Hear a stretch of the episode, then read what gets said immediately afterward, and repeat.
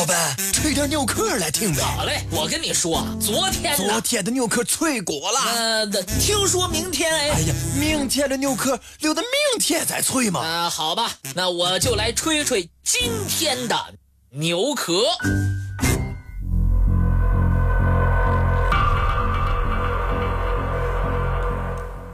司马迁是我国历史上伟大的文学家和史学家。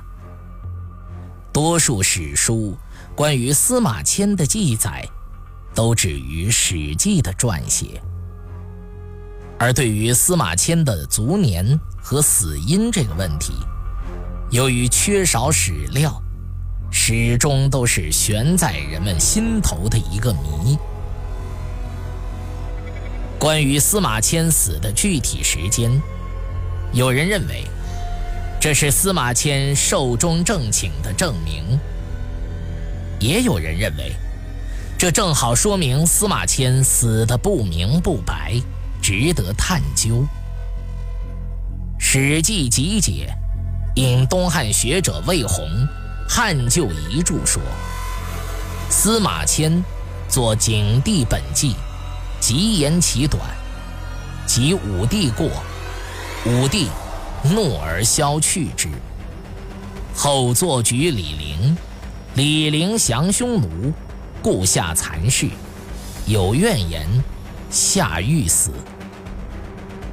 葛洪《西京杂记》也有与此类似的记载。有人据此推断，司马迁。是因为写了《报任安书》而死的，而且死在做《报任安书》的那年。《报任安书》作于太初四年。郭沫若认为，司马迁下狱的事儿必定是在当时很多人都知道的，所以魏红、葛洪将它写下来。魏红和葛洪都是当时著名的大学问家，不会无中生有、捏造事实。在《司汉书·司马迁传》赞中，班固叹息：“以迁之博物洽文而不能以之自全，悲其既献极刑之后，又不能自保其身。”这说明司马迁的死。很不正常。有的学者对此则提出了异议。考察目前存在的有关司马迁行事的记载，共有四条，其中至少有两条不符合史实。因此，魏宏说，司马迁下狱死这件事儿，因为证据不足，不可全信。古书有身体发肤受之父母不敢毁伤孝之始也。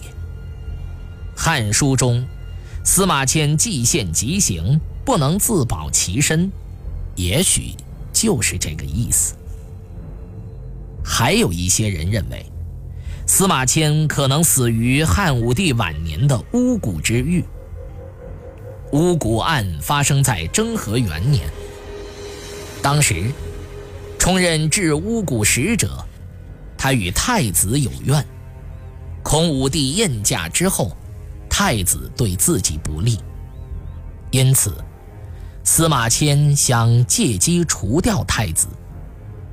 太子杀江充之后自杀，武帝穷治巫蛊之狱，转而穷治太子死之狱，一直到征和四年。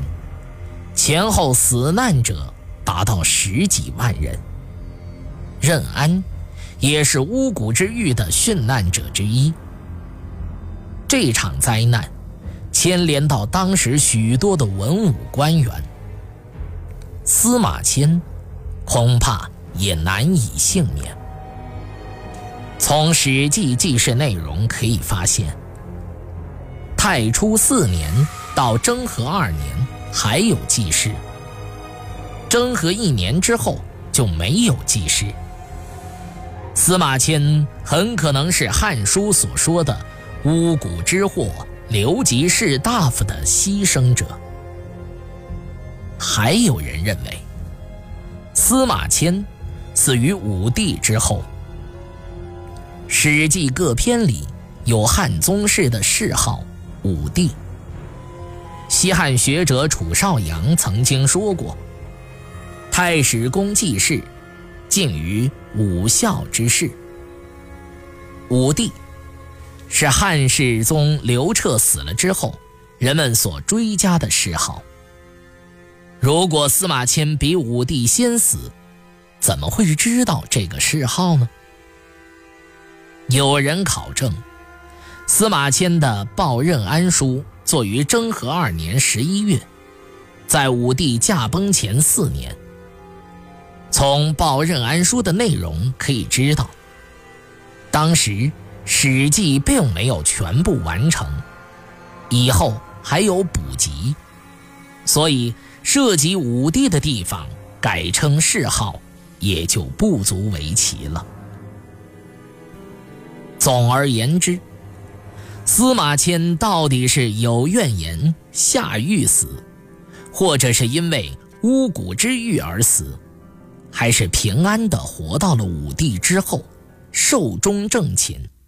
目前还没有充分的证据来进行确定，有待于今后新史料的发现和人们的进一步考证。